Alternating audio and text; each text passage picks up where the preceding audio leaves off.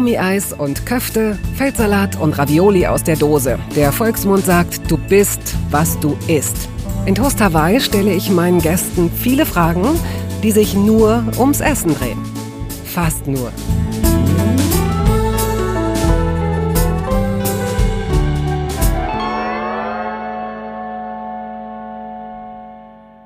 Für meine Generation gehörte Renate Künast zu den ersten Politikerinnen, die in ihrer ganzen Überzeugtheit und ihrem Selbstbewusstsein nachhaltig Eindruck auf mich machten. Sicherlich gab es andere bedeutende Politikerinnen vor ihr, aber so viele waren es dann leider nicht.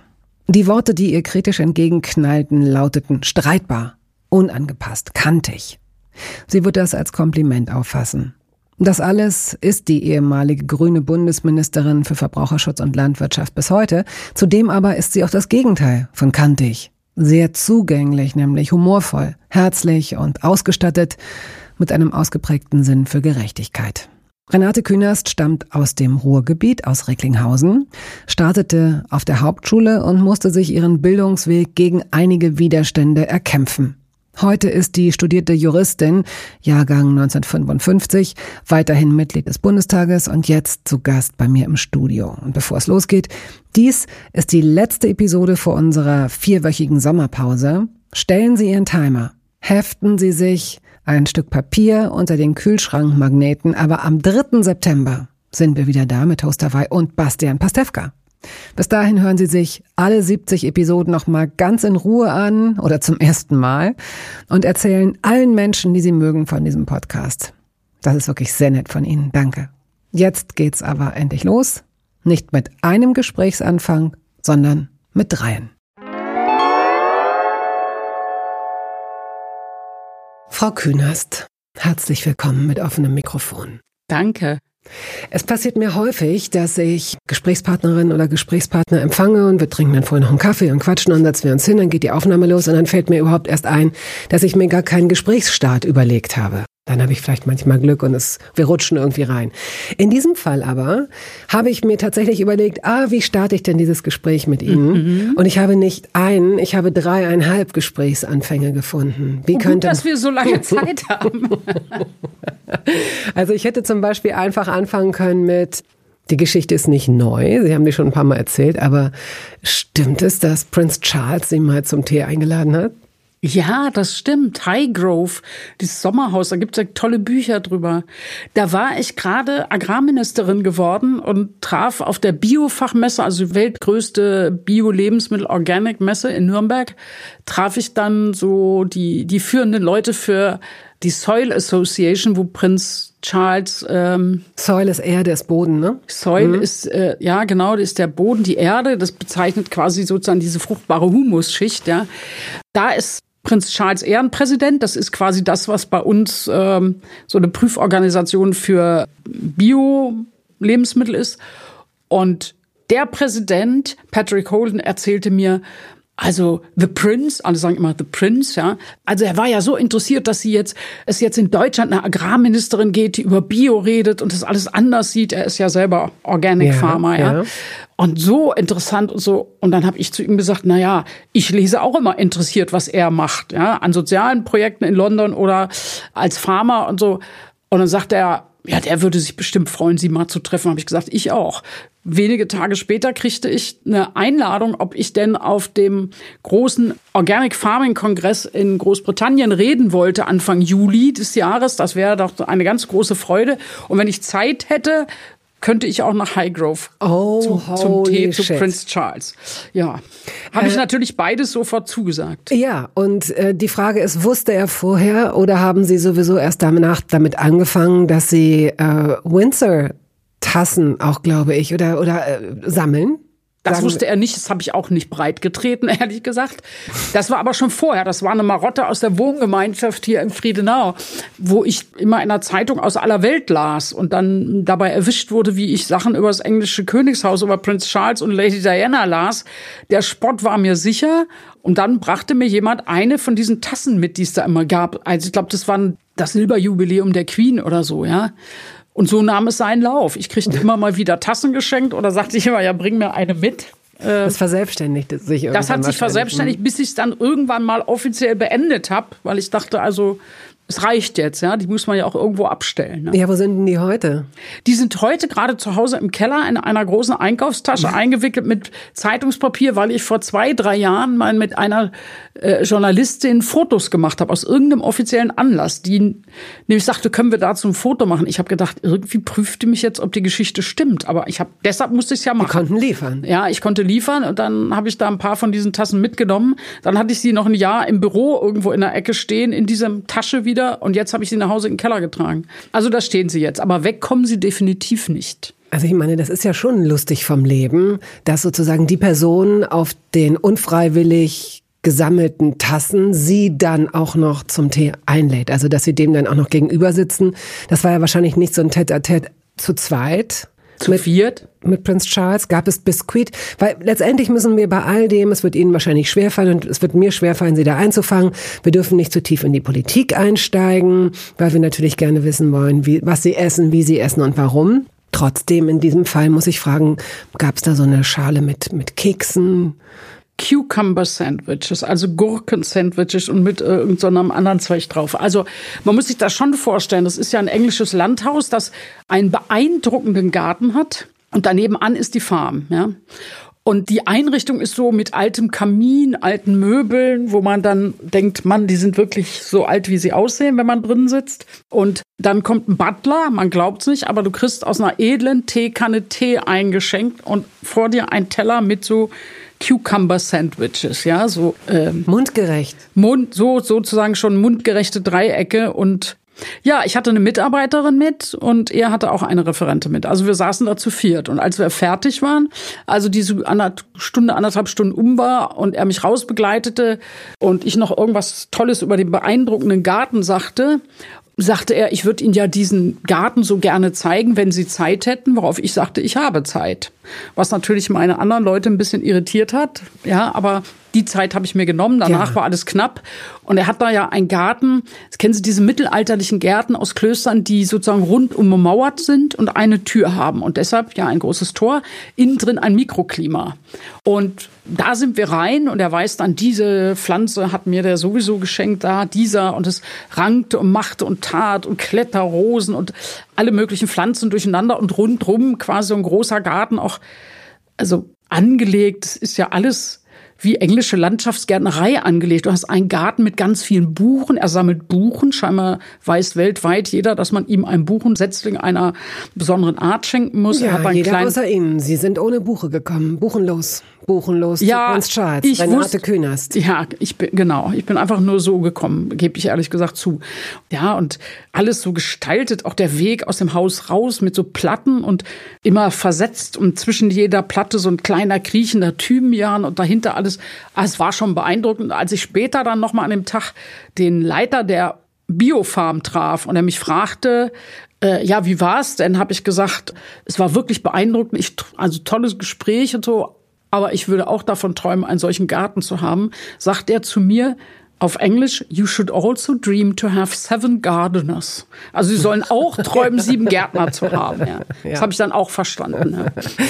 Haben Sie ähm, was gegessen in seiner Gegenwart? Also haben Sie so ein Cucumber-Sandwich? Ja. Ist es höflicher, nicht zu essen, während man mit dem Prince of Wales spricht? Oder ist es unhöflich, äh, das Essen liegen zu lassen, das man angeboten bekommt? Ja, wenn man das wüsste. Ich habe mich äh, hinreißen lassen zu der Variante, äh, wenn er was erzählt, nehme ich mal ein Stück äh, Cucumber-Sandwich. Aber da es ist nicht man, anzurühren könnte auch Ja, eben, sein. genau. So und aber isst man denn dann so?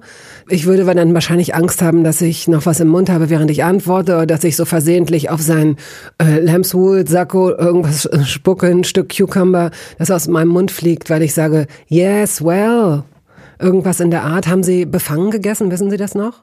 Ganz normal. Nee, befangen nö, gegessen habe ich nicht. Es war aber sonst wie sowieso eine sehr konzentrierte Situation. Mm. Und wenn du über Sachen auf Englisch ja. redest, muss man sich ja eben immer ein bisschen mehr konzentrieren. Aber das war schon ein Gespräch. Also er hatte sehr klare Vorstellungen und Informationen über die, ich sage mal, Probleme europäischer Agrarpolitik. Ja. Mhm. Gut. Äh, der zweite mögliche Gesprächsanfang wäre gewesen, stimmt es, dass Sie mal in einer Show einen Fisch erschlagen haben? Ich habe in meinem Leben schon mehrere Fische erschlagen und das war nicht in einer Show, sondern ein Fernsehsender irgendwie einer der Regionalsender der ARD da, hatte mal Politiker eingeladen, ein, zwei Tage irgendwie vor Ort zu arbeiten. Und ich weiß noch, wer auch da mitmachte. Das eine war Karl Lauterbach, der musste im Krankenhaus arbeiten. Ich musste. Aber wir reden davon, es ist lange her. Es ist lange her, ja. lange her. Aber gut, er war immer schon für Gesundheit zuständig oder hat das Thema bearbeitet. Ich musste nach Peiting zu einer Familie, also in Bayern, auf dem Bauernhof und musste allerhand Sachen da machen. Zwischendurch hat es mich sehr genervt, weil es so war wie, jetzt wollen wir sie eigentlich vorführen. Es ging ah, ständig ja. darum, mhm. Sachen zu machen, die, wo sie, glaube ich, hofften auch, dass was schief geht, mhm. ja. Aber es war eine total nette Bauernfamilie denen das dann auch auf den Nerv ging. Ja? Also das heißt, die Redakteurinnen oder Redakteure haben vers also sie haben so ein bisschen so Finden gelegt, also so. Ja, Finden gelegt. Es war so immer da, wo was schwierig war. Also die wissen genau, dass ich es nicht gut finde, dass man den Rindern die Hörner wegbrennt. Ja, und dann musste man natürlich dabei sein. Der Bauer brennt den, Ach, den. Das ist doch doof. Das ist ja, wirklich blöd. Ja, genau so Dinger. Oder ich musste natürlich Kuh melken oder dann nachher mit dem Kercher den den Melkstand sauber machen. Aber glücklicherweise hat die Frau neben mir gestanden gesagt Bevor ich, als ich den Kercher in die Hand nehme, flüsterte sie zu mir, aufpassen, nie im rechten Winkel, das haut sie zurück, sagte sie so ah, kurz, ja, weil wenn du mit Re so im rechten, ja. dumm, ja, immer schräg die und so weiter. gute Bilder haben. Ja, die, der Bäuerin ging das ein bisschen auf den Nerv, mhm. diese Provokation oder der mhm. Versuch, da irgendwie was zu finden, wo was schief geht.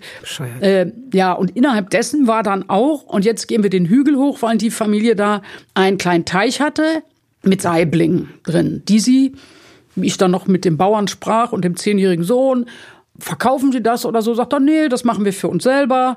Äh, wir essen gerne Fisch und die Familie kriegt was oder mit anderen tauschen wir mal. Also Bekannten, ja, der eine bringt Honig vorbei und nimmt zwei tolle Fische zurück und so. Jetzt wurde geangelt. Nun dachte man, das muss auch schiefgehen. Sie wussten natürlich nicht, dass ich schon mal Jahre vorher in einem langen Norwegen-Urlaub ohne Ende geangelt hatte. also dann auch mit Todesverachtung Angel ausgeworfen und so. Und also wie es jetzt mal so ist, das Glück, ja, war auf meiner Seite. Der kleine Junge sagte bewundert, oh, hat sie einen großen Drum. Ja, weil ich einen relativ großen Saibling angelte schon. So, und jetzt wollten die natürlich filmen, was ich da tue. Jetzt war die Variante Stadtkind mhm. ist hilflos. Ich nahm den Fisch raus und habe mit einem Stück Holz, das Salat, das sie mir gegeben haben, sozusagen den Fisch zweimal in den Nacken geschlagen. Zong, zong. Muss man machen, um es zu töten. Ja. Ich sage immer, wenn du schon Fisch oder Fleisch isst, musst ja. du dich mit dem ja. Teil auseinandersetzen. Ja. Du kannst das nicht alles als paniertes Fischstäbchen nur wahrnehmen. Mhm.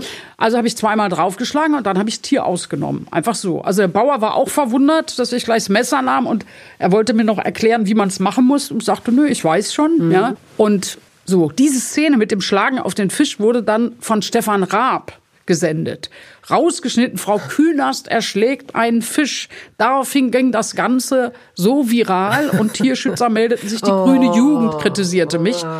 Und dann sagt, weiß ich noch, vier Wochen später war Bundeskongress Grüne Jugend in Weimar und ich war da sowieso eingeladen für eine Rede und dann hat mich jemand auch versucht zu stellen und dann hätte ich noch zweimal auf den Fisch eingeschlagen, worauf ich sagte, erstens, wer Fisch isst, muss sich damit auseinandersetzen. Mhm. Da sind aber die Hälfte Veganer, die andere isst Fisch und Fleisch von denen. Und dann habe ich gesagt, so, und beim zweimal schlagen sage ich euch eins, es wäre schlecht oder falsch, im Umgang mit dem Tier einmal draufzuschlagen ja. und zu warten, ob das Zucken mhm. noch Leben mhm. oder Nerv mhm. nur, nur mhm. Reaktion ist oder so. Sondern du musst dann eben auch sofort zweimal draufschlagen, damit das Tier tot ist. Ja, ja dann guckten mich alle an und sagten, ja, stimmt auch wieder. Es ist wirklich erstaunlich, dieses, ähm, Sie haben einen Fisch erschlagen. Wenn wir uns vergegenwärtigen, natürlich. Also ich meine, Sie springen ja nicht auf unsere Teller, wenn wir sie essen. Nee. Und äh, insofern, ich habe das auch schon gemacht. Ich habe früher in Dänemark geangelt und bei mir war es dann kein Stück Holz, sondern so ein Fahrtenmesser. Mhm. Ich weiß nicht, ob ich das heute noch so könnte, wie ich es äh, da gemacht habe, nicht aus moralischen Gründen oder vielleicht auch doch, ich weiß es nicht. Aber wenn man das dann, wie Sie sagen, wenn, wenn man ihn essen will, dann muss er ja auch irgendwie ja. Muss er irgendwie sterben, so. Und der Witz ist doch diese Aufregung darüber. Ja, das ist, das ist der bigot. eine Fisch das ist in sehr so einem kleinen, Ja, ich glaube, ein bisschen ist das Kuriose. Wenn du irgendwo Fleisch kaufen gehst oder Fisch, ja, siehst du nicht das lebendige Tier. Und deshalb sind alle ganz distanziert davon weg. Die ganze Massentierhaltung, wo Tiere ihr ganzes Leben im Stall verbringen oder der Kastenstand bei äh, Muttersauen und so, ja da müsste ja eigentlich der Aufschrei losgehen mhm. und müsste man an jeder Fleischdicke sagen, wie ist das Tier gehalten? I, das kaufe ich dann nicht oder so, ja? Oder man muss halt vegan sein oder Vegetarier. Aber, aber sich dann über diesen einen Fisch so aufzuregen, mhm. Also der eine alleine in so einem kleinen Teich hinterm Bauernhof ist ja nicht das Problem von nein, industrieller nein, Tierhaltung oder nein. Raubbau an der Natur. Ne? Der dritte, drittmögliche Gesprächsanfang wäre gewesen, dass ich mich daran erinnert habe, dass wir vor einigen Jahren mal zusammen ein Picknick hatten. Wenn Sie ja. sich erinnern, wir haben mal zusammen gedreht für eine Fernsehsendung, die ich gemacht habe. Und da sind wir erst in einen ganz tollen Laden gegangen. Vom Einfachen das Gute, Invalidenstraße 155. Oder in einen anderen äh, äh, Laden. Also tatsächlich wissen Sie da, Sie kennen da die Leute, die das ja. machen und Sie wissen, dass das auch eine artgerechte Tierhaltung ist von den Fleisch- und Wurstsorten und so weiter. Also ganz, ganz viele leckere Sachen. Und dann haben wir uns da hingesetzt und hatten auf eine Wiese und ich weiß nur, dass ich, dass wir, glaube ich, beide nassen Hintern hatten, hm. äh, weil, es, weil es wahrscheinlich vorher geregnet hatte. Es war sehr, sehr lecker. Aber ähm, der letztmögliche und nur halbe Gesprächsanfang führt uns dann auch endlich hinein ins Thema tiefer. Stimmt es, dass Sie von Männern in WGs das Kochen gelernt haben? Ja. Kurios. Ich hatte in der Realschule mal Kochunterricht und der hat mich eher zum Verzweifeln gebracht, weil das war so, pff, die Kochlehrerin hatte feste Vorstellung davon, was wir lernen mussten. Ich weiß noch so ein Macaroni-Schinkenauflauf, das war ja noch okay, aber da waren wir, glaube ich, schon durch und frustriert. Oder wir haben mal irgendwas, irgendein Pudding mit Gelatine machen müssen, was ich seitdem nie wieder gemacht habe. Da war ich dann auch durch mit. Und das war gar keine große Freude. Was interessiert euch? Was macht ihr gerne oder so? Und ich habe hier in Berlin in der Wohngemeinschaft dann richtig von Stefan gelernt, der gerne kocht. Wir haben uns eine Nudelmaschine geholt und haben unsere Nudeln selber gemacht. Ja, das waren die besten Nudeln. Also wir haben zwar Mehl beim Discounter gekauft und so, aber diese frisch gemachten Nudeln konnten wir uns als Studenten gar nicht leisten, die mhm. zu kaufen. Mhm. Hier war es so, dass sie dann im Wohnungsflur am Tagliatelle am Wäscheständer hingen. Berühre das nicht, sonst bricht es, hieß es, ja. Und dann haben wir uns selber unsere Tomatensauce gemacht und all die Geschichten. Wir wussten sehr genau, also dass das Nudeln selber machen war ein Punkt, geht ja schnell eigentlich. Und was das andere bei dem Nudelgericht wichtig war, war guter Parmesan. Man konnte dann Zwiebeln, ein bisschen Knoblauch, Dosentomaten nehmen, aber das Entscheidende war zur Nudel am anderen Ende sozusagen der gute, bisschen guter Parmesan. Und woran erkennt man guten Parmesan? Dass es ein echter ist und nicht aus der Tüte schon fertig gerebelt. Nein, da das bin ich ganz nicht. Ja, ja. Bei dem fertig gerebelten habe ich das Gefühl, es muss irgendwo auf der Welt in Italien eine Fabrik geben, wo die ganzen Rinden, die ja dann sehr salzig sind, irgendwie geschreddert werden. Das kann man gar nicht nehmen. Man muss schon halbwegs was echtes nehmen und ich glaube, das ist ja oft beim Essen so. Es kommt auch auf gute Zutaten an. Man kann ganz einfache Sachen essen. Und es muss gar nicht so hochgepimpert sein, schon gar nicht muss es gegen jede Saison oder Region immer gehen aber das einzelne Stück muss dann gut sein. Und ich finde ja, ich esse jetzt nicht mehr so viel Pasta wie früher. Dazu bin ich zu alt. Früher konnte man Berge von Pasta je, sieben Tage die Woche essen, ohne dicker zu werden. Also nur aus Vernunftsgründen. Nur aus Vernunftsgründen. Aber ich meine, es gibt so viele, äh, so eine Pasta, da kannst du so viele Soßen und so weiter mitmachen. Also gut, aber das in das, jeder Jahreszeit. Ja, ja. und äh, da würde ich jetzt einfach mal sagen, das wissen wir alle und alle seufzen jetzt auch, denn das ist ja genau der Grund. Also ich glaube, ich, Neun von zehn Menschen könnten jeden Tag Pasta essen, eben durch unterschiedliche Füllungen oder Soßen oder so. Ja. Aber das Problem ist eben tatsächlich, ne, das ist dann, äh, da muss man sich auch dementsprechend viel bewegen. Im Übrigen auch ein Thema, über das Sie sogar mal geschrieben haben. Sie haben mehrere Bücher verfasst, unter anderem auch, man hörte es vorhin schon so ein bisschen durch. Sie sind Gartenfan. Ich glaube, das hieß äh, rein ins Grüne, raus in die Stadt oder umgekehrt. Nee, raus ins Grüne, rein in die Stadt. in die Stadt, ja. Genau, da geht es um urbane Gärten. Und Sie haben auch mal äh, ein ein Buch geschrieben zum Thema Ernährung. Der Titel würde heute für einen riesengroßen Aufschrei sorgen. Ja. Äh, das würden Sie heute so nicht mehr nennen. Aber da geht es auch über, äh, um Übergewicht und um... Die äh, Dickmacher äh, hieß es. Ja. Die Dick und warum die Deutschen immer fetter werden, heißt das, glaube ich. Ja, das war der Untertitel. Oh ja, ja das würde heute mindestens einen Shitstorm ja. geben und überhaupt. Ja. Da würden Sie, glaube ich, nicht mehr rauskommen. Renate Elli kam Mitte Dezember 1955 in Recklinghausen zur Welt. Das äh, zweite von drei Kindern. Sie haben noch eine Schwester und einen Bruder. Zweite von vier. Von vier Kindern? Oh, okay. Zwei Schwestern, ein Bruder. Ja klar, mhm. natürlich. Vier Geschwister, sicher. Also vier, vier Kinder.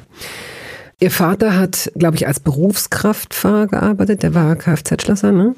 Ihre Mutter hat die als Hilfskrankenschwester gearbeitet, bevor sie Mutter wurde oder auch währenddessen? Nee, bevor sie Mutter wurde, hat sie so als Hilfsschwester gearbeitet und dann klassisches Modell damals, Vater Alleinernährer. Mutter betreut die vier Kinder und später hat sie nochmal angefangen, immer so als Putzfrau ein paar Stunden Teppichladen und so gearbeitet. Mhm. Erzählen Sie mal von früher, wie das war, wie Sie gegessen haben, wie die Tage anfingen. Haben Sie gemeinsam gefrühstückt? Wissen Sie das noch? Die Tage fingen natürlich immer mit Hektik an, weil ich kam immer schon gerne spät oder bin morgens am liebsten liegen geblieben. Also in wilder Hektik mal eben ein Brot im Vorbeigehen am Küchentisch und dann natürlich äh, Butterbrot, Apfel und so mit in die Schule genommen, mhm. losgehetzt. Haben Sie alle zusammengesessen an einem Tisch? Nee, morgens nicht, weil alle unterschiedlich weg mussten und dann immer viel Hektik war. Ja, mhm. so. Vater hatte immer das Prä im Bad, ja, sozusagen, wie ich das damals gehörte. Und dann zogen alle zu ihrer Zeit ab, ja mittags alle zusammen an einem Tisch und wir haben immer Garten gehabt, ja. Und es gab dann diese tradition ganz traditionelles Essen. Es gab ähm, immer viel Gemüse, weil das da war. Das Sie selbst angebaut haben. Selbst angebaut, genau. Welches dann, Gemüse? Ja, die Klassiker. Es gab Möhren, Kartoffeln, Bohnen. Kürbis, Zucchini, sowas? Ja, Kürbis, Zucchini gab es damals noch nicht. Das war noch nicht so. Ähm, in Deutschland noch nicht so verbreitet oder so. Mhm. Das haben wir damals eher im Feinkostladen bewundert oder so. Oder in den ersten türkischen Läden. Das gab es dann später, aber in meiner Kindheit noch nicht. Nee, da gab es diese Klassiker. Also wirklich Kohlrabi, Möhren, Tomaten, Bohnen, Gurken, Kartoffeln ohne mhm. Ende. Und dann gab es natürlich die obligatorischen Stachelbeer, Johannisbeer, Büsche und so, wo wir dann immer helfen mussten beim Ernten. Kirschbaum und so. Und es wurde auch viel davon eingemacht. Oder es wurde je nachdem, wer welche Bohnen oder Gemüse wie viel hatte, wurde das auch, also mit dem Garten, mein, mit meinem Opa, der auch einen Garten hatte, getauscht, ja. Ja, oder Porree zum Beispiel, ja, gab's auch. Ja, und dann gab's das immer Kartoffeln und Gemüse und ein kleines bisschen Fleisch oder ein kleines bisschen Fisch. Es gab samstags immer entweder Linsen- oder Erbsensuppe, ja. Haben Sie die gemocht?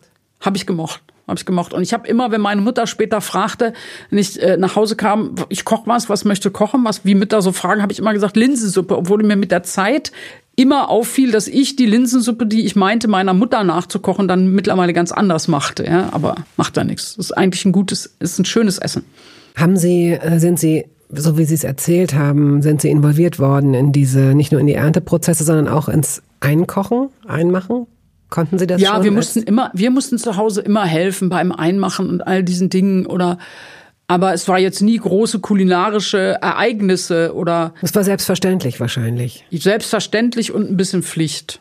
Also ich weiß noch, also wer schwarze Johannisbeeren ernten musste, war irgendwie nicht auf der Sonnenseite des Lebens, weil das, sie waren uns irgendwie ein bisschen zu säuerlich oder herbe und die ernten sich natürlich weniger schnell als rote Johannisbeeren, ja, weil die mehr so einzeln hängen. An solche Dinge erinnert man sich natürlich immer. Oder dass man mit Freunden im Kirschbaum saß und am Sauerkirschenbaum den Test machte, wer wie viel Kirschkerne im Mund halten konnte. Ah ja, okay. Und, äh, und da müssten sie ausgespuckt werden. Ja. Da müssten sie einzeln ausgespuckt werden und dabei wurde gezählt, ja. Waren Sie da im Mittelfeld oder haben Sie... Ich war ganz gut, ja. Sie waren ganz gut.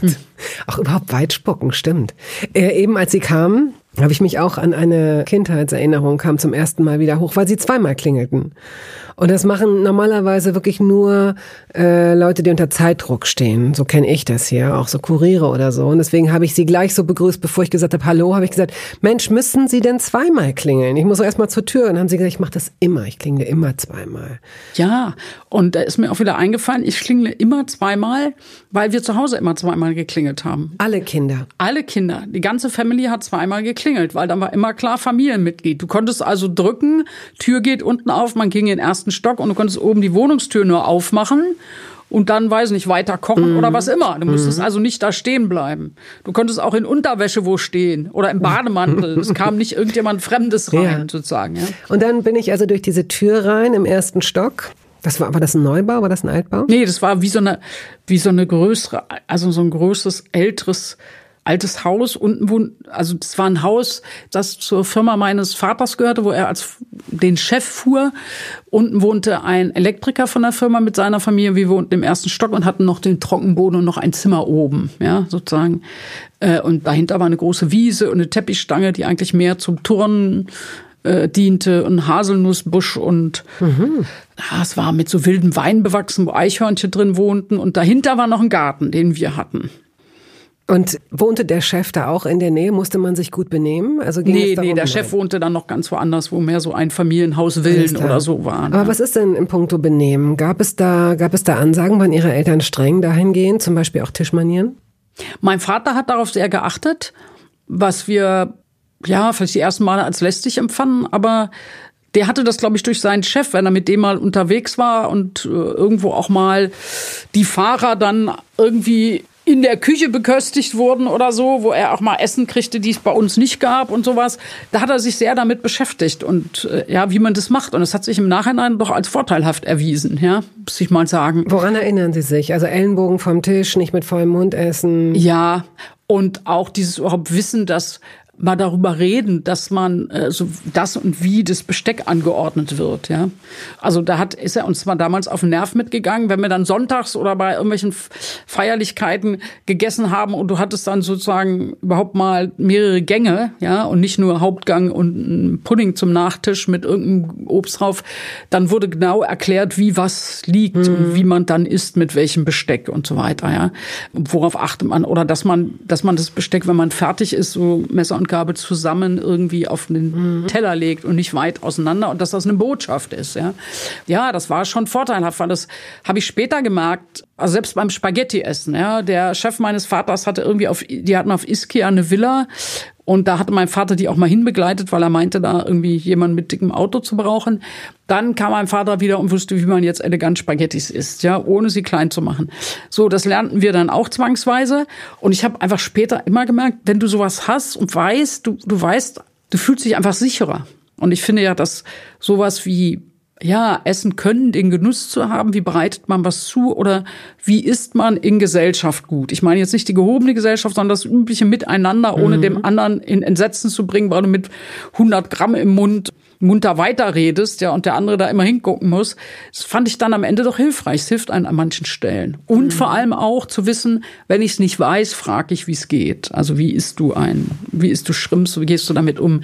Andere wissen es auch nicht am Anfang, ja. Und das finde ich eigentlich hilfreich. Und ich finde, dass das so als kulturelle Kompetenz eigentlich auch dazugehört, dass Kinder das lernen und auch natürlich zeitgleich anzufangen. Nicht alle sitzen am Tisch und während die Köchin oder der Koch noch irgendwas Letztes vorbereitet, schlingt der erste Teil sich schon alles rein. So als sei es kein Genuss oder kein soziales Miteinander. Deshalb haben wir bei Freunden immer zwei Regeln mit Kindern. Die eine Regel ist immer, wir fangen erst an zu essen, wenn der Koch oder die Köchin auch am Tisch mhm. sitzt. Mhm. Und die andere Regel, die ich mal erfunden habe, ist, ab 100 Gramm im Mund macht es keinen Sinn mehr zu reden. Was aber bei einem Patenkind von uns dazu führte, als der mit vollem Mund redete und ich sagte, kannst du dich nicht mehr an die 100-Gramm-Regel erinnern? Sagte er, ich habe nur 99 im Mund. Ich meine, er hat dann trotzdem aufgehört zu reden, aber fand ich jetzt intelligent gekontert. Wie essen Sie denn Pasta, mit oder ohne Esslöffel? Denn auch das sind ja, es ist ja, es gibt ja da so verschiedene ja. Schulen. Erstens schreckt man die Pasta mit kaltem Wasser ab, ja oder nein? Äh, macht man Öl äh, auf die Nudeln, ja oder nein? Zuerst Salz ins Kochwasser oder zuerst Wasser und auch isst man Pasta, indem man sozusagen mit der Gabel das Ganze auf dem großen Löffel zusammenrollt. Also Salz kommt ins Pastawasser und ich schrecke sie mittlerweile gar nicht mehr ab, sondern hebe sie hoch aus. Wenn ich in einer hohen Pfanne oder so einem Topf die Soße habe, dann hebe ich sie hoch und sie dürfen noch tropfen und kommen so mhm. in die Soße. Mhm. Weil man ja sowieso auch, wenn man nur so ein bisschen konzentrierte Soße hat, immer durchaus auch ein Löffelchen bisschen Pastawasser. vom mhm. Pastawasser mhm. da rein tun soll. Also ich mache das dann mit im hohen Bogen mhm. sozusagen hochgezogen, kommen die mhm. Spaghetti in die Soße. Und bei der Frage Gabel oder Löffel kommt es auch auf den Teller an, den ich vor mir habe. Es ist ja unterschiedlich einfach zu drehen oder auf die Frage, ob ich eine weiße Bluse anhab oder nicht.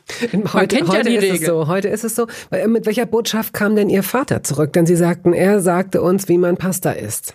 Ja, der kam mit dem Löffel, also Gabel und Löffel, Löffel zurück. Mhm. Aber das Wichtige bei der Geschichte war, fortan wurden die Spaghetti nicht mehr gebrochen. Aha, glaube ich. Es war ja, nicht mehr ja, nicht ja. so sehr zur Freude meiner Mutter, die sie sich dann auf dem Teller zerschnitt.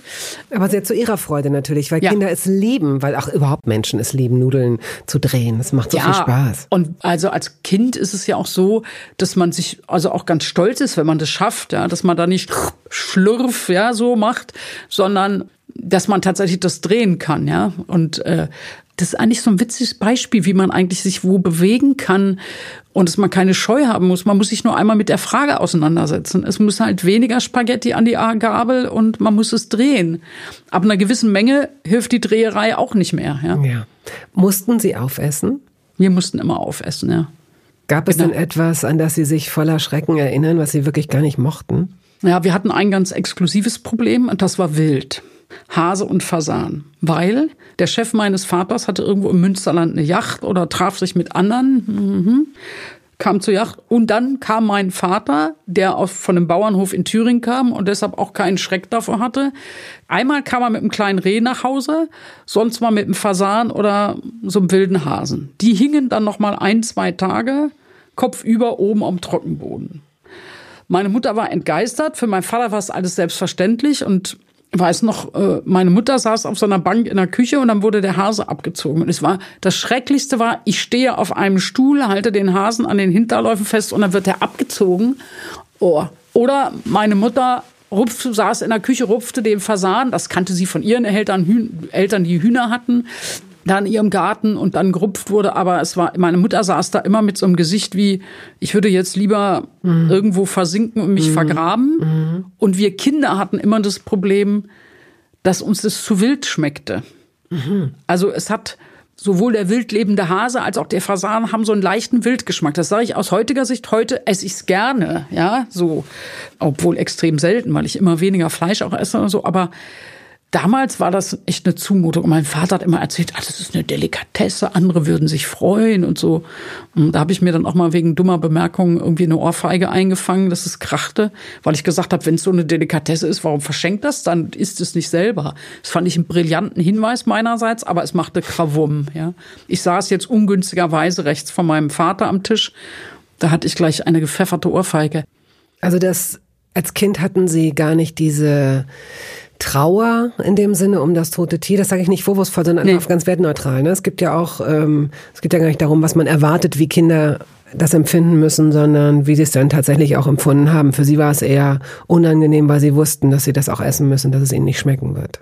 Ja. Mhm. Ja, nee, das war nicht Mitleid, das war gar nicht so das Mitleid mit dem Tier. Aber ich hatte ja, manche sind ja so, wenn du das Tier vorher immer so liebevoll verhätschelst oder so, ja, dann mm, und eine ganz persönliche Beziehung aufbaust, dann glaube ich, ist es für jedes Kind extrem und schwer. Mit so einem Kaninchen, also ich und mein Hund, den würde ich jetzt auch nicht. Nein, ja, aber dieses Kaninchen kam quasi schon als wilder Hase, mhm. Kopf unter bei ja, uns ja, an. da war es schon zu spät. Oder ich hatte auch bei meinem Opa, der ein paar Hühner hatte, dann mussten wir immer Eier sammeln und hin und wieder hat er dann, hin und wieder wurde auch mal ein Huhn geschlachtet. Das war dann das klassische Suppenhuhn. Nee, das war gar nicht mein Punkt. Ist es auch heute noch nicht. Ich habe nicht das Gefühl, äh, ich sag's manchmal Menschen, die sich wundern. Also der ganze Naturkreislauf ist so eingerichtet, dass auch, auch ein Vogel ist ein Tier, mhm. ja, ist. Ja, mhm. ein Wurm oder ein Käfer. Mhm. Es gibt diesen Naturkreislauf. Mhm. Insofern esse ich selber immer mehr vegetarisch und vegan, weil mir dieses Industrielle daran stinkt. Aber ich, ich gehöre nicht zu denen, die sagen, du darfst nie ein Tier essen. Mhm. Die Natur ist ein großer Kreislauf. Mhm. Ja. Werbung.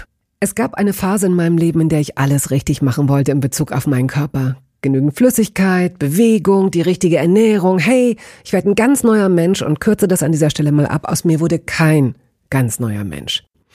Solche Pläne sind löblich, aber in der Regel zum Scheitern verurteilt. Wir wollen zu schnell zu viel und übersehen, wer wir sind und wer wir jahrzehntelang waren.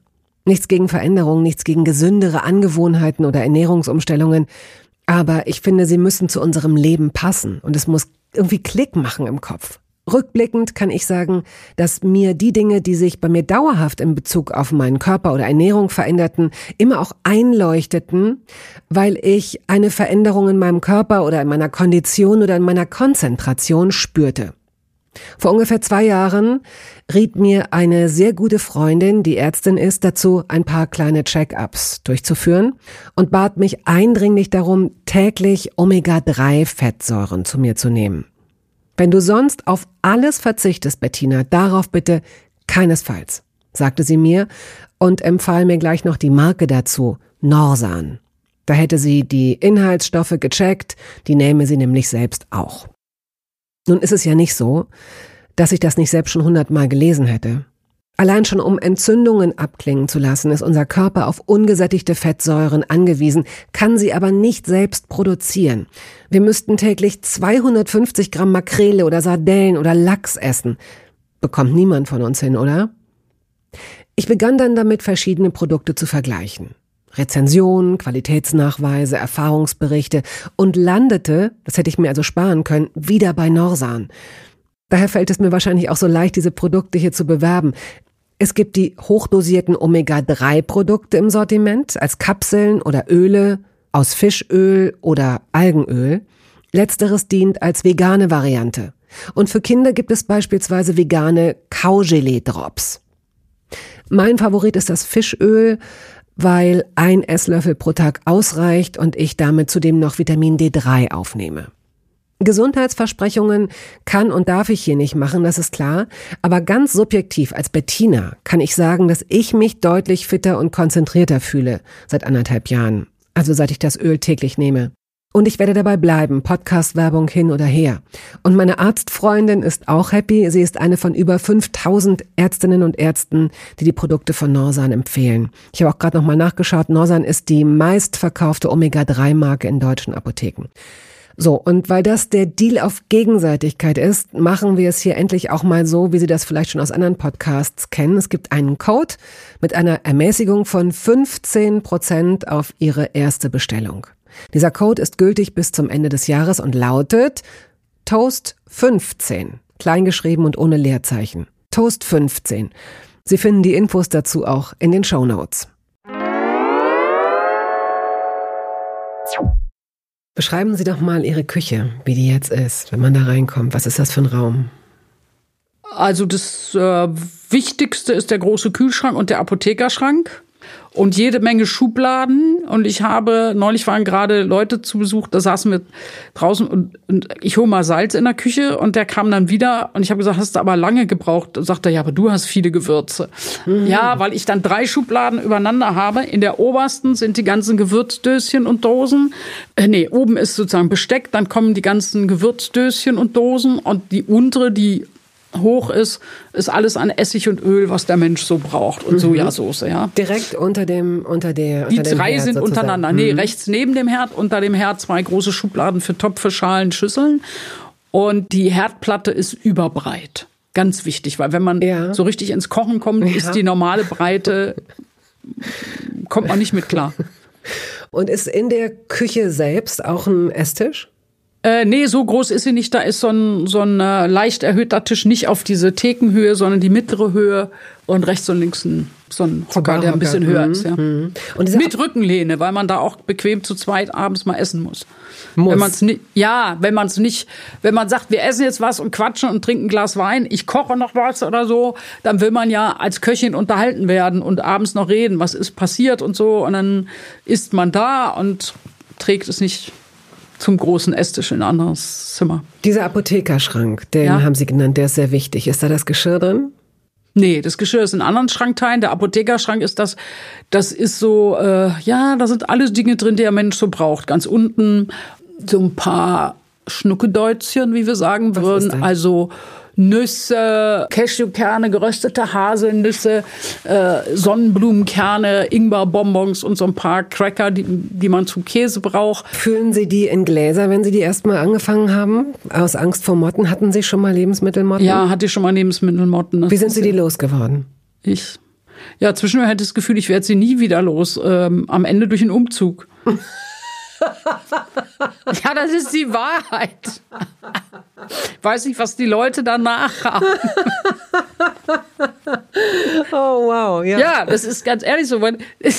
Ich meine, dann hängst du da immer diese Mottenteile rein, also sortierst alles weg, schmeißt Sachen weg und guckst und sortierst und kaufst dir Gläser und Schraubverschlüsse und so, sortierst alles so und denkst, ich muss anders einkaufen, darf hier nicht so viel Vorräte haben und so. Und dann hängst du wieder die Teile rein und irgendwann im nächsten Sommer guckst du und denkst, da kleben schon wieder zwei Motten dran. Wo sind die? Hm. Deshalb muss ich sagen, am Ende durch den Umzug, ja. Ich glaube, wenn so ein Ding mal länger leer steht, können sie vielleicht aussterben oder so. Nee, aber ähm, Sachen, also mein Müsli oder so, äh, Müsli, Zucker und so weiter, äh, kommt alles in Gläser, so logischerweise. Aber so andere Sachen wie zum Beispiel die Cracker von Käse sind sowieso nach einer Woche weg, ja. Was ist immer in Ihrem Kühlschrank? Gemüsefach, Obst, Gemüsefach immer voll mit allem Möglichen. Also mhm. die Tomaten natürlich nicht, die gehören da nicht rein.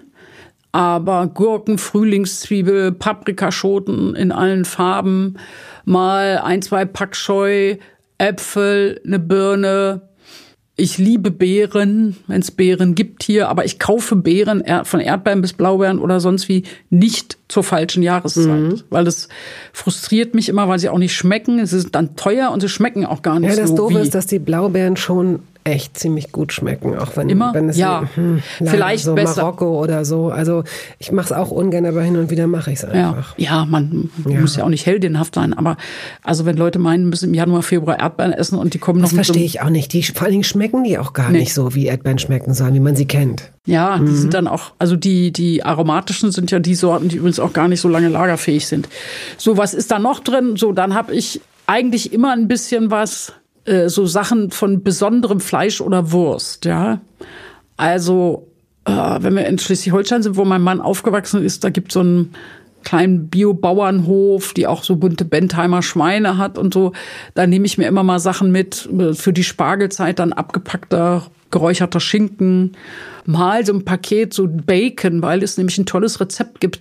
Weißer Fisch und ein bisschen Stifte von Knoblauch und ein bisschen Rosmarinadeln und einmal mit einer Scheibe Bacon umwickelt und nur kurz anbraten. Ein Traumessen. Es gibt auch hin und wieder mal ein Paket Weißwürste. So, und dann geht's los. Käse, Käse, Käse, Käse in allen Varianten. Und wie aufbewahrt? In der Tür relativ weit oben. In was für einem Behältnis? In gar keinem Behältnis, sondern in diesen Käsepapieren oder Bienenwachspapieren. Und dann kommt, es ist eigentlich immer eine Tube Tomatenmark da. Mhm. Und ist ja sehr, sehr, sehr, sehr, sehr gesund. Also ja. das ähm, kann man. Aber für die Soßen, ne? Mal ja, so ja. hier und da. Mhm. So und dann gibt es äh, Gläser mit Joghurt, der Haferdrink, der angefangene. Und ganz oben ist mal Senf und Misopasten. Mhm. Miso-Pasten oder eine spezielle kleine Flasche Soja. Es gibt hier in Berlin so einen japanischstämmigen Menschen, der von seiner Mutter gelernt hat, selber diese Miso-Pasten und Sojasoßen und so zu machen. Ein Traum. Das kaufe ich mir immer. Das muss aber im Kühlschrank aufbewahrt werden. Mhm. Gut. Und jetzt kommen wir zum Eisfach irgendwelche Schätze. Also einmal gibt es ein paar Fleischschätze. Ich habe jetzt zum Beispiel eine Ziegenkeule da drin. Die habe ich mir mitgebracht von diesem Bauernhof in Ostholstein. Da habe ich dann meinetwegen noch von der Kürbissuppe so einen ganzen großen Beutel. Oder wenn ich Gulasch koche, ja, was ich auch mal einmal im Winter mache, dann koche ich aber gleich so viel, dass ich noch ein Vier-Personen- und ein Zwei-Personen-Stück einfriere. Sehr schön. Und ähm, mhm. das kannst du auch, wenn noch Leute zu Besuch kommen, mhm. frierst du das auf, noch eine Dose, also machst noch Zwiebeln, Knoblauch, Dose Tomaten. Dieses Gulasch kommt da mit rein und dann hast du auch für vier Personen eine traumhafte Soße zu den Nudeln, wenn es so mal schnell gehen soll oder so. Aber wenn man den Aufwand schon macht, bei Gulasch muss man ja gefühlt Tonnen Zwiebeln schälen und klein mhm. schneiden, dann kann man es auch gleich ja, so machen. Bin ich auch. So, und dann habe ich immer so ein paar Gemüsesachen eingefroren, wenn ich zu viel Gemüse habe. Ich hatte mal zu viel Mangold. Den blanchiere ich dann kurz, äh, schneide ihn klein und dann habe ich das in so Paketen eingepackt, sodass ich, wenn ich auch für zwei Leute meinetwegen Mangold, Käse, Nudelauflauf mache, dass das genau dafür reicht. Mhm. Ja, und dann zwei, drei Becher Eis. Im Sommerhalbjahr musst du immer zwei, drei Becher Eis im Kühlschrank, Was im Tiefkühler haben. Was für Eissorten? Am liebsten Sorbet, als erstes immer Zitrone. Und jetzt weiß ich, dass ich gerade neben der Zitrone noch einen Becher Vanille da habe, weil ich neulich Johannisbeeren hatte und dann. Und sind Sie jemand, dem das dann einfällt, wenn er plötzlich so einen Jab kriegt und kann es Ihnen passieren, dass Sie so einen, dass Sie so einen Becher leer essen? Nee, einen halben schaffe ich, aber so einen ganzen Becher schaffe ich nicht. Okay. Sind Sie jemand, der so Jab auf Süßigkeiten kriegt? Nee. Aha. Habe ich nicht mehr. Früher hatte ich das, war, war englisches Weingummi oder dänisches mhm. Weingummi aber dann nicht mehr. Irgendwann habe ich mal so eine Phase gehabt, da habe ich mich so viel mit Zucker auseinandergesetzt. Ja, also es lag auch daran, ja, sich über Kinderernährung, hochverarbeitete Lebensmittel auseinandersetzen. Und wenn du dann weißt, dass das quasi man zuckerabhängig sein kann, ja, dann hat es immer mal in mir rumort und irgendwann habe ich äh, ohne großes Trara oder so habe ich gedacht, nee, jetzt willst du mal versuchen, auf Zucker zu verzichten. Mhm äh, Verzicht war es ja nicht, also darauf zu achten und das mal wegzulassen. Und wenn du das eine Zeit lang machst und diesen Augenblick überwunden hast, wo du denkst, du hast Hunger, dabei hattest du eigentlich nur Bedarf an Zucker und das zu unterscheiden, dann kommt man irgendwann auch auf so einen anderen Ernährungstrip, ja. Das führt auch dazu, dass ich eben extrem wenig Zucker brauche. Das mit dem Zucker ist wirklich ein Punkt. Da gibt's ja auch viele Bücher drüber, dieses, äh, die auch schreiben, so wie die Foodindustrie uns abhängig gemacht hat von diesen Geschmäckern. Und dass du zum Beispiel eine gedünstete Möhre kann ja auch süß schmecken. Ja, viele solcher Sachen. Aber wir haben uns angewöhnt, und der Mensch braucht das. Also weshalb wir ja mit Hingabe Himbeeren, Erdbeeren, Blaubeeren essen oder so. Mhm. Ja, der Mensch braucht das. Auch viele Bären können nicht irren, wenn sie im Spätsommer Beeren essen, um sich sozusagen Körpergewicht und Fett anzuessen, um in Winter, durch den Winterschlaf zu kommen. Aber wir haben uns mit unserem ganzen Insulinspiegel eine Zuckerabhängigkeit angeeignet. Wenn man sich mal überlegt, wie das ist, und das fängt da damit an, dass du Weißmehlbrötchen isst, ja was, zu, was, was der Körper dann zu Zucker verstoffwechselt, genau. ja. Und dann brauch, hast du immer das Gefühl, hast sogar nachher das Gefühl, du hättest Hunger. Ist aber so, hast du absolut, gar keinen. Ja, ja, ist klar. Das, äh, ich bin auch, glaube ich. Ähm, und, der, und der Witz ist drin. übrigens, dass man sich, wenn man anders genussvoll isst, man sich auch viel besser fühlt. Ich verzichte übrigens, ich habe auch nicht das Gefühl, ich verzichte. Ich habe ja auch, weil ich sehr, sehr gerne Käse esse, das ist jetzt auch irgendwie so ein Ding. Fleisch kann ich absolut gut reduzieren, ist gar nicht der Punkt bei Käse ganz schwer. Ist Aber ja auch so ein CO2-Produkt. Nur ja. deswegen tun sie sich so schwer damit. Wollte ich das ne? Ja, ja, genau. Mhm. Aber den Käse esse ich ohne Weißbrot oder so. Gibt es eine Anschaffung in Ihrer Küche, die es nicht mehr gibt, wo Sie dachten, ah, das mache ich mal, ah, das kaufe ich, noch mal eine alte Nudelmaschine so wie früher? Nee, haben wir dann doch nicht genutzt, sowas? Die überflüssigste Anschaffung der Welt.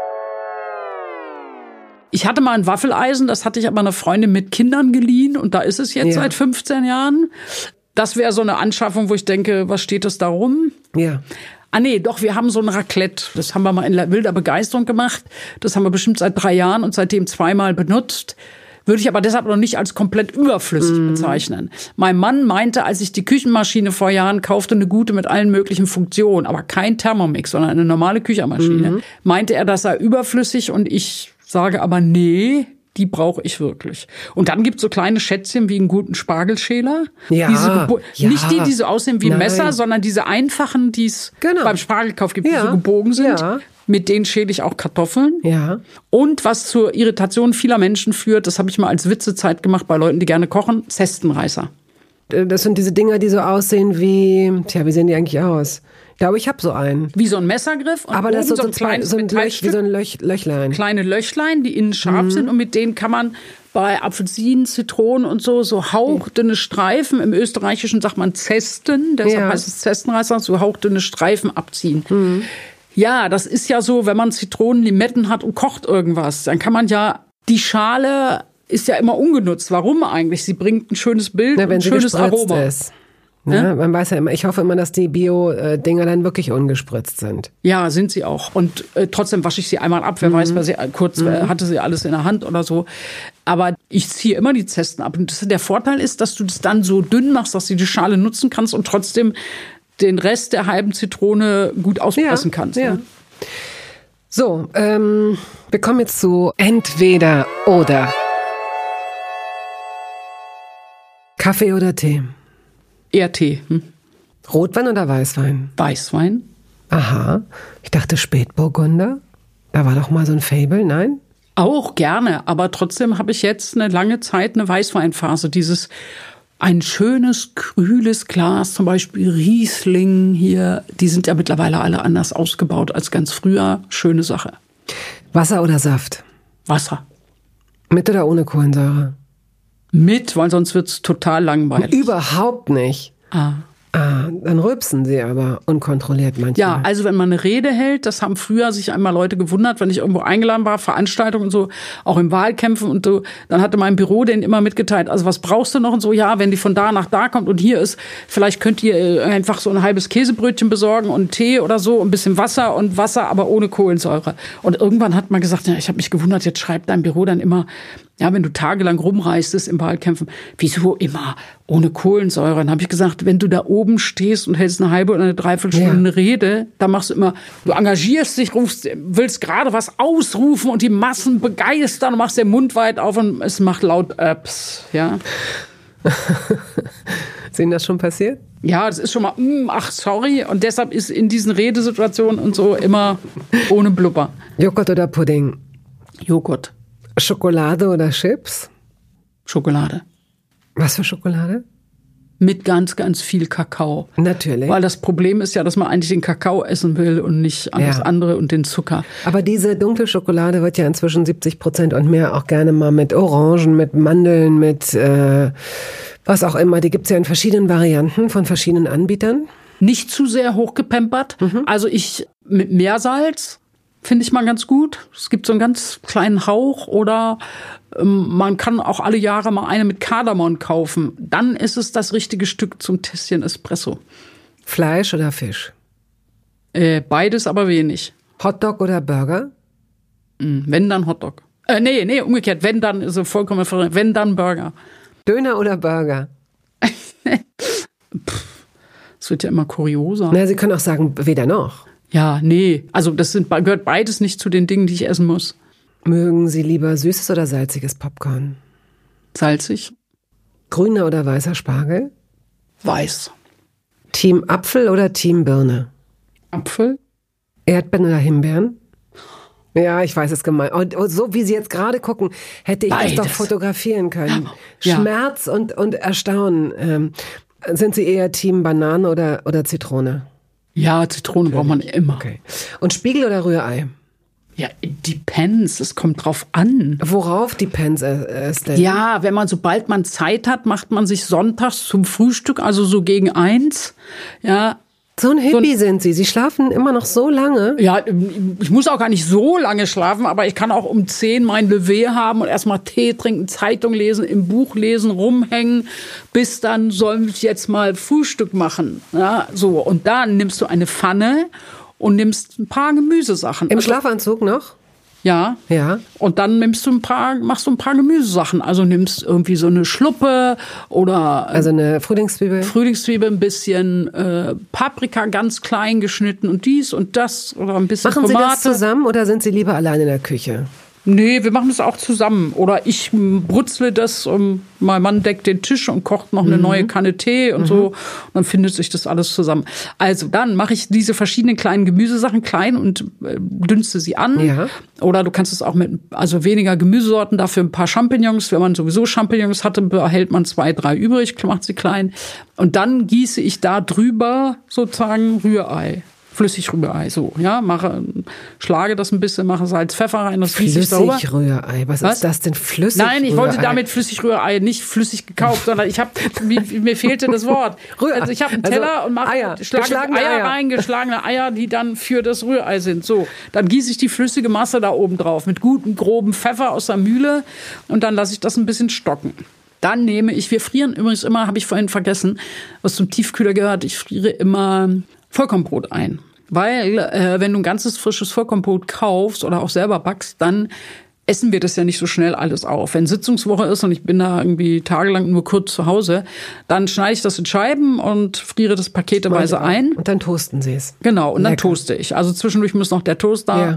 mit einem lauten Klack die Scheiben auswerfen auf Welche, den Teller. welche, also drei, welche Stufe von, sagen Drei. wir mal, also, also Mittel. Nicht, Sie sind nicht so fürs total krosse. Nee, manchmal mache ich es ehrlich gesagt auch so, ich fange an, weil das mit dem Rührei zu machen, dann packe ich die beiden Scheiben in Toaster, mache sie nur drei, dann sind sie schon fast wieder kühl, aber sie müssen ja auch auftauen, weil sie aus dem Ja, ja, Tiefkühler genau. kommen. Und dann mache ich es, wenn es fast fertig ist, tacke noch einmal rein. Okay. Nochmal runter.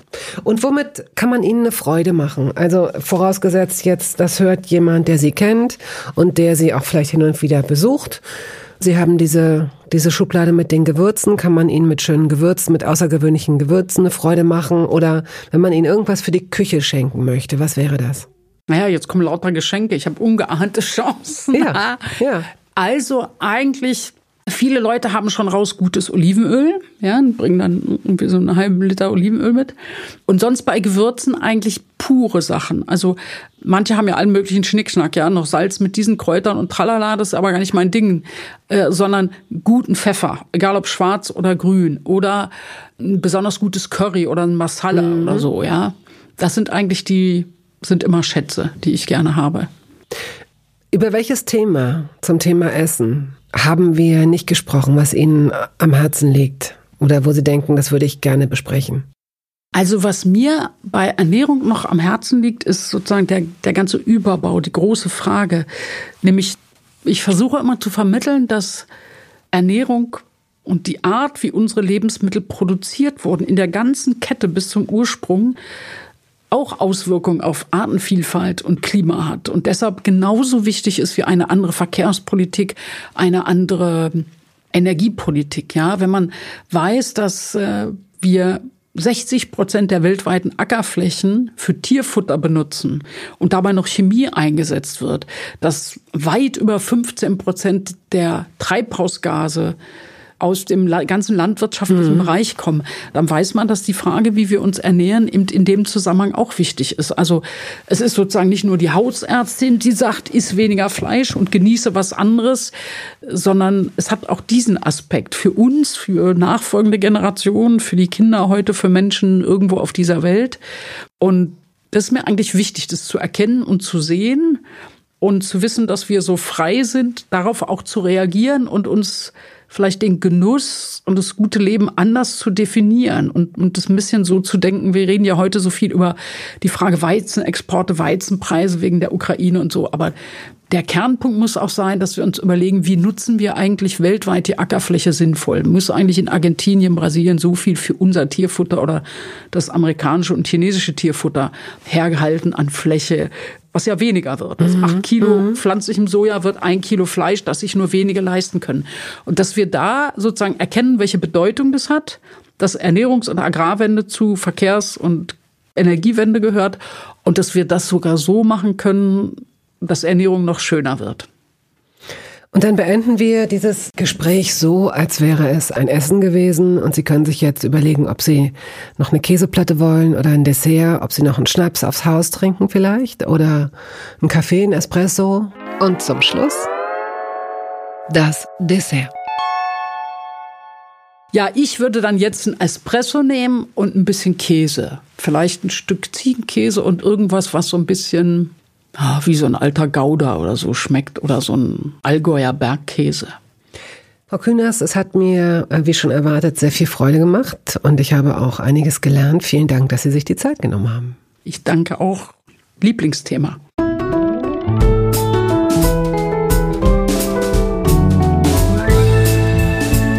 Toast dabei ist eine Studio Bummens Produktion. Ausführende Produzentin Wiebke Holtermann. Ton und Schnitt Henk Heuer. Musik Jakob Ilja. Neue Folgen hören Sie jeden Samstagmorgen. Überall da, wo es Podcasts gibt.